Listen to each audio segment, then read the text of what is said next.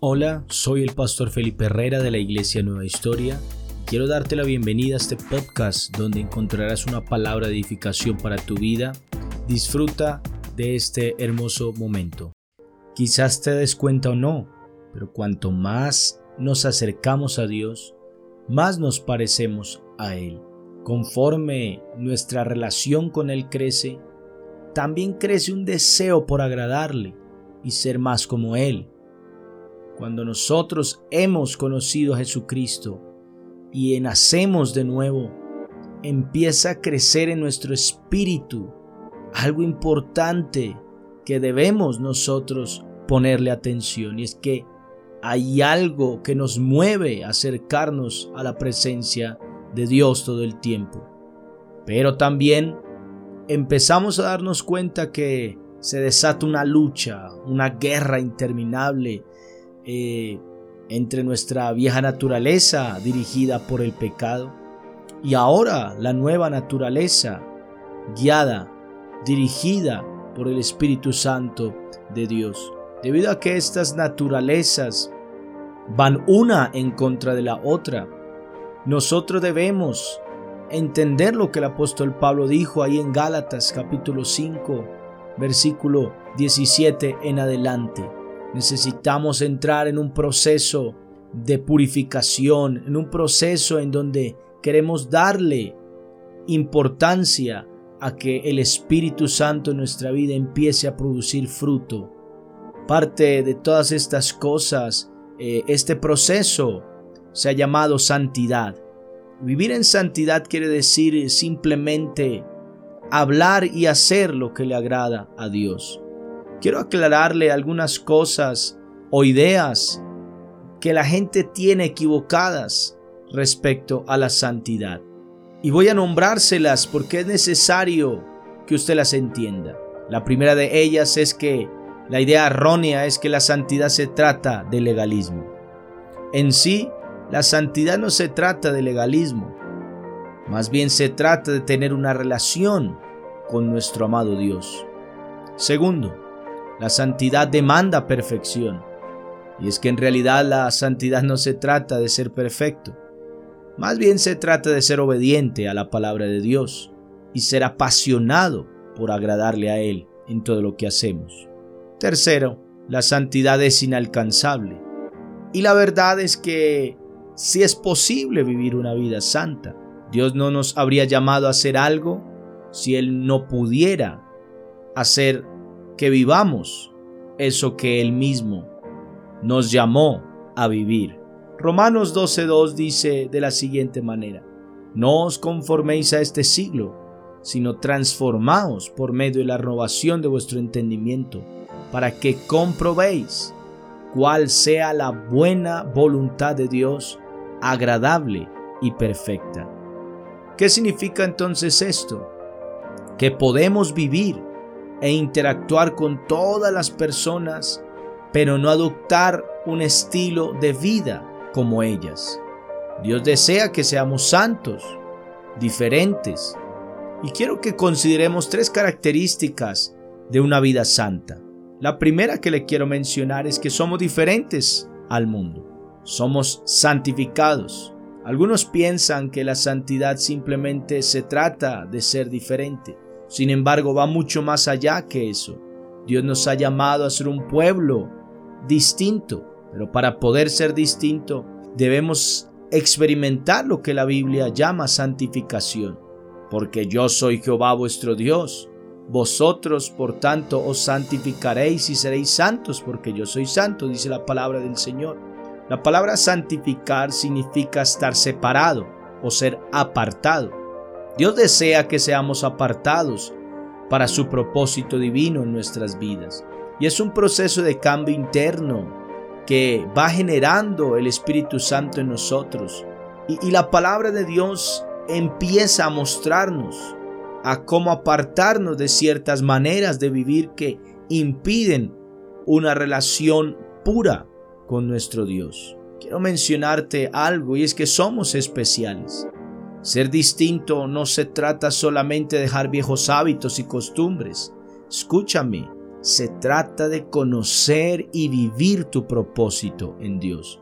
El apóstol Pedro lo dice de esta manera, mas vosotros sois linaje escogido, real sacerdocio, nación santa, pueblo adquirido por Dios, para que anunciéis las virtudes de aquel que os llamó de las tinieblas a su luz admirable.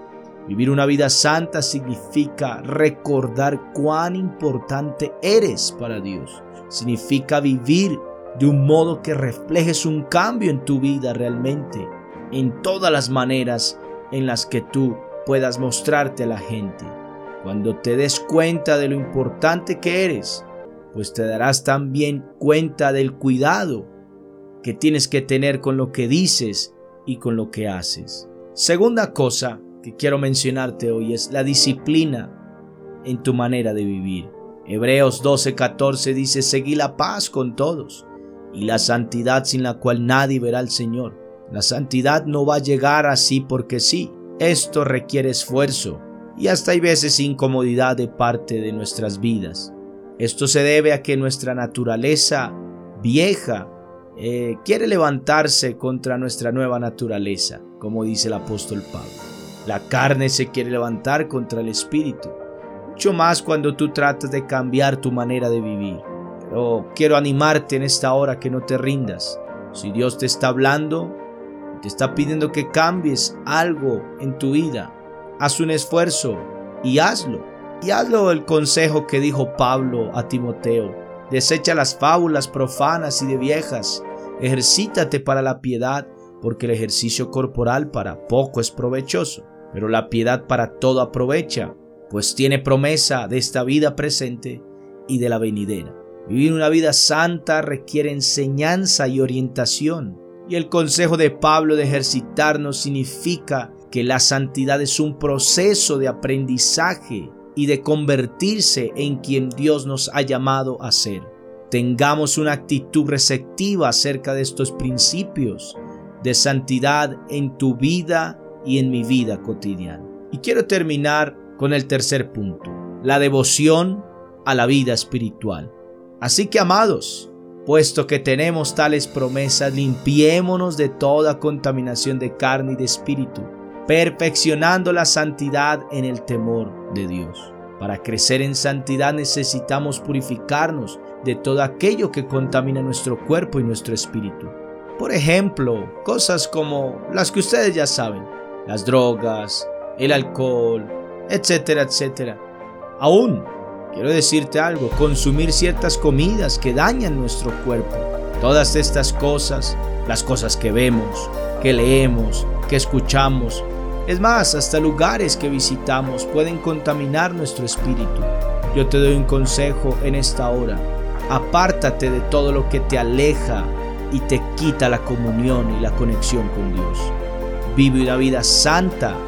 Ahora, esto significa que te deshagas de todas las cosas que afectan tu cuerpo y tu espíritu. Sigue a Dios, sigue la paz, la santidad. Hay algo interesante y es que la separación lleva a una mejor conexión. Cuando nosotros nos esforzamos por ser santos, entonces podernos conectarnos con la presencia de Dios, como dice la escritura.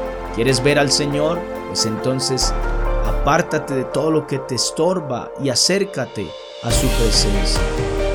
En otras palabras, sin la separación de las cosas del mundo, podremos experimentar y disfrutar de la presencia de Dios al máximo.